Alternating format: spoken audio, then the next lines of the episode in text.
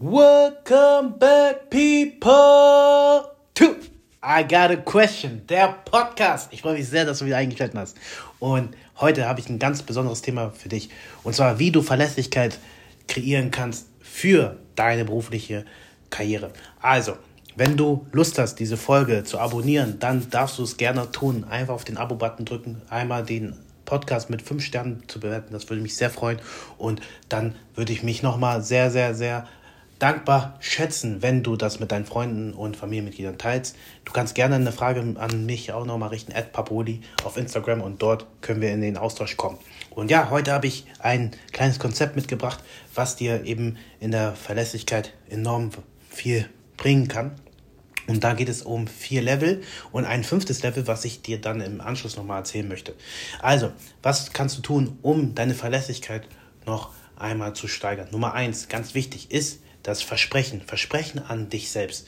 Das heißt also, was ganz, ganz entscheidend ist, ist, dass du eben schauen solltest, zu deinem Wort zu stehen. Das ist einer der wichtigsten Aufgaben, die wir tun können, um unsere Integrität einmal zu behalten. Das heißt also, alles, was du zu dir sagst, sollte für dich wie ein Versprechen sein.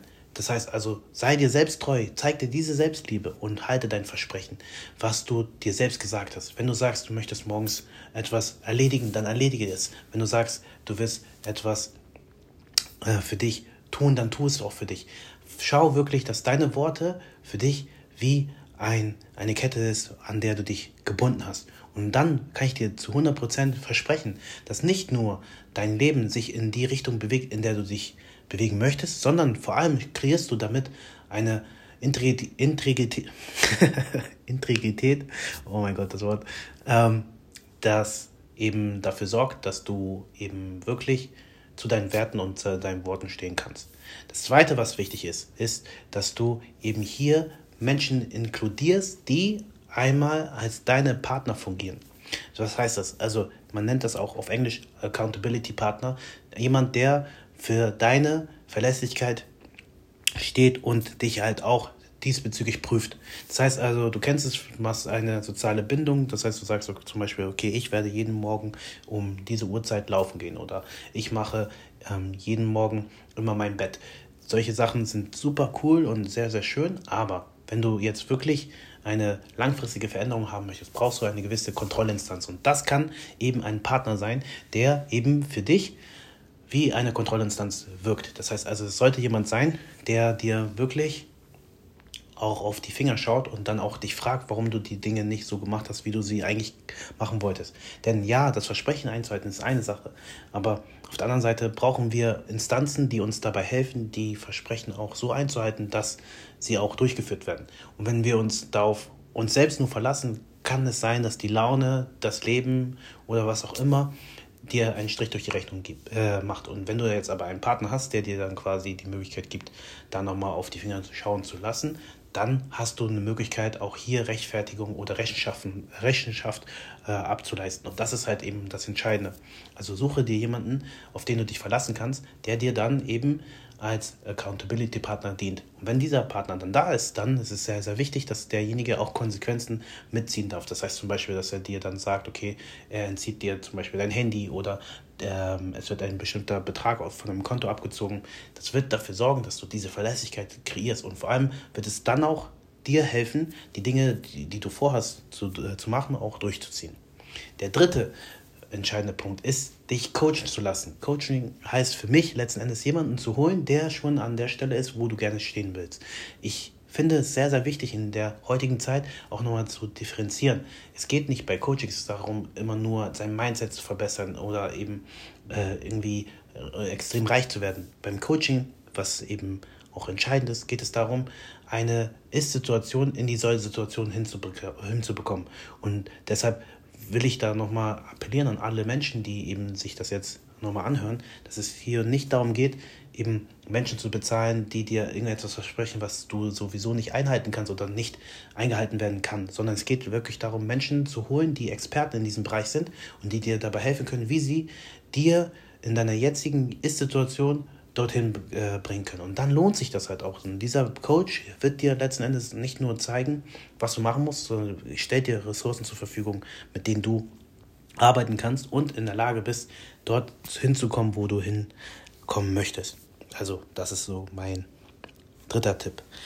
Jetzt kommt der vierte und entscheidende Tipp. Und zwar, es ist ganz, ganz wichtig, dass du hier in diesem Level der Verlässlichkeit einmal eine Kooperation mit anderen eingehst. Das heißt also, was ist hier wichtig? Wenn du eben für andere verantwortlich bist, wenn deine Arbeit dafür verantwortlich ist, ob der Prozess weiter in Gang kriegt, dann wirst du definitiv hier eine viel größere Verlässlichkeit erleben, als wenn du nur für dich selbst arbeitest. Das heißt, im Verhältnis zum Coaching und Partner geht es hier darum, dass nicht nur eine Person involviert sind, sondern mehrere Leute. Und das erlebst du eigentlich schon im Alltag, wenn du jetzt zum Beispiel äh, arbeitest und du hast zum Beispiel die Verantwortung, den Raum abzuschließen und immer zu checken, dass alle elektrische Geräte aus sind oder dass du checken musst, dass ähm, keine Gefahrenquellen noch in dem Raum da sind. Das heißt also, dass der Herd nicht an ist oder eben ähm, die Stromschaltung ausgeschaltet ist. Dann sind das alles Dinge, die letzten Endes wichtig sind und worauf sich andere Leute verlassen. Und wenn du das dann quasi gewährleistest, dann können andere ihre Arbeit morgen wieder nachgehen. Und das heißt also auch hier, dass du hier unbedingt für deine Verlässlichkeit auch immer schauen solltest, okay, welche Prozesse können nicht mehr in Gang ge gebracht werden, wenn du das jetzt vernachlässigst. Und schau, welche Menschen hinter diesen Projekten auch stehen, die dann im, in deinem Prozess sich darauf verlassen, dass es weitergeht. Und das hört sich jetzt erstmal sehr abstrakt an, weil vielleicht arbeitest du noch gar nicht, suchst du noch Arbeit, aber es gibt Menschen in deinem Leben, die eben in dem Profes äh, Prozess, den du ja quasi jetzt durchgehst, um deine Berufung nachzugehen und sie zu finden, auch sich darauf verlassen, dass du was tust. Und zwar vielleicht deine Eltern, deine äh, Geschwister, deine Freunde, weil ja, auch diese Menschen verlassen sich darauf, dass du gewisse Dinge durch, äh, durchziehst und auch machst. Und wenn du dann dir überlegst, was du damit gewährleisten kannst, dass zum Beispiel mit deinen Freunden du dir, du, dir wenn du dir einen Job ähm, organisierst, der dir auch langfristig Spaß bringt, dass du mit ihnen regelmäßige Aktivitäten machen kannst oder in den Urlaub fliegen kannst. Wenn du äh, deine Eltern dir das äh, von, also Sichtweise von deinen Eltern dir anschaust, kannst du zum Beispiel sagen, okay, mit der richtigen Berufung und den richtigen Job könnte ich zum Beispiel dann irgendwann ausziehen. Oder wenn du das jetzt auf die andere Ebene reinpackst und sagst, okay, was du dir selbst einfach damit aufbauen kannst.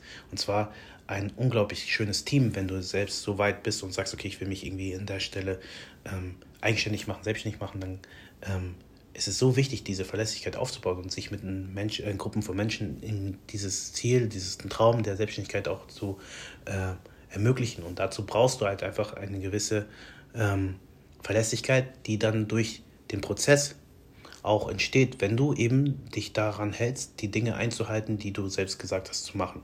Weil sonst kommen die anderen nicht voran und dein Projekt, deine, deine Ideen oder deine eben Aktivitäten können nicht so weiter durchgeführt werden. Ich hoffe, jetzt hast du das Konzept soweit verstanden, welche vier Level es gibt. Und ich würde dir immer von Level 1 anfangen zu starten und dann Sachen hinzuzufügen, umso größer du eben auch hier deine Verlässlichkeit aufgebaut hast. Der fünfte und finale Tipp, der ist einmal ganz wichtig. Und zwar geht es hier darum, selber irgendwann deine Systeme so weit ähm, anderen Leuten beizubringen, damit sie in der Lage sind, das durchzuführen, was du jetzt schon kannst.